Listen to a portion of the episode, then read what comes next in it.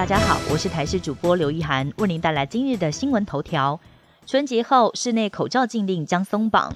本土第三波奥密克戎疫情快升快降，疫情指挥中心指挥官王必胜研判，我国第三波疫情高峰已经过了。农历春节后，虽然可能会有一波反弹，但指挥中心还是会按照原定的时程启动新冠降级，并且第二阶段室内口罩松绑令的政策，渴望在春节过后就能实施。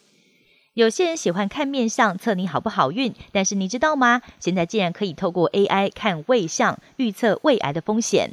台大医院发表最新医疗成果，耗时两年所研发的人工智慧模型，可以直接由胃镜影像来研判胃相，只要花九秒钟的时间就能够完成研判，找出幽门螺旋杆菌感染又或者是胃癌风险，准确率高达九成以上。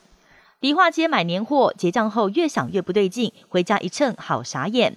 农历春节快到了，不少人会到台北市迪化街来办年货。但有一名女网友爆料表示，她去迪化街买称重的干货，标价是一百公克八十五元。结账时，店员问她要不要凑两百元，她说不用。接着店员告诉她总共一百五十元。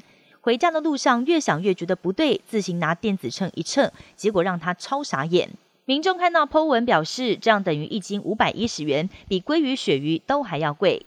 俄罗斯的西伯利亚冰城雅库茨克是全世界最冷的城市之一，冬季气温动不动零下四十度以下，而这几天更下探零下五十一度，成了天然的冷冻库。市场鱼贩的鱼通通被冻成了冰棒。意大利黑手党老大德纳罗逍遥法外三十年，十六号在家乡西西里就医时被警方逮捕。德纳罗绰号魔鬼，曾经下令暗杀扫黑检察官，还涉及了多起谋杀、绑架案，遭到判刑多个无期徒刑。德纳罗终于落网，让当地民众开心欢呼，甚至激动上前拥抱警察。不过，意大利总理表示，这场跟黑手党的战争还没有打赢。英国哈利王子的自传上市后，首日销量达到四十万册。在书中提到自己的过去和王室的种种，不止不如业者预期卖出很多本，还创下世界纪录。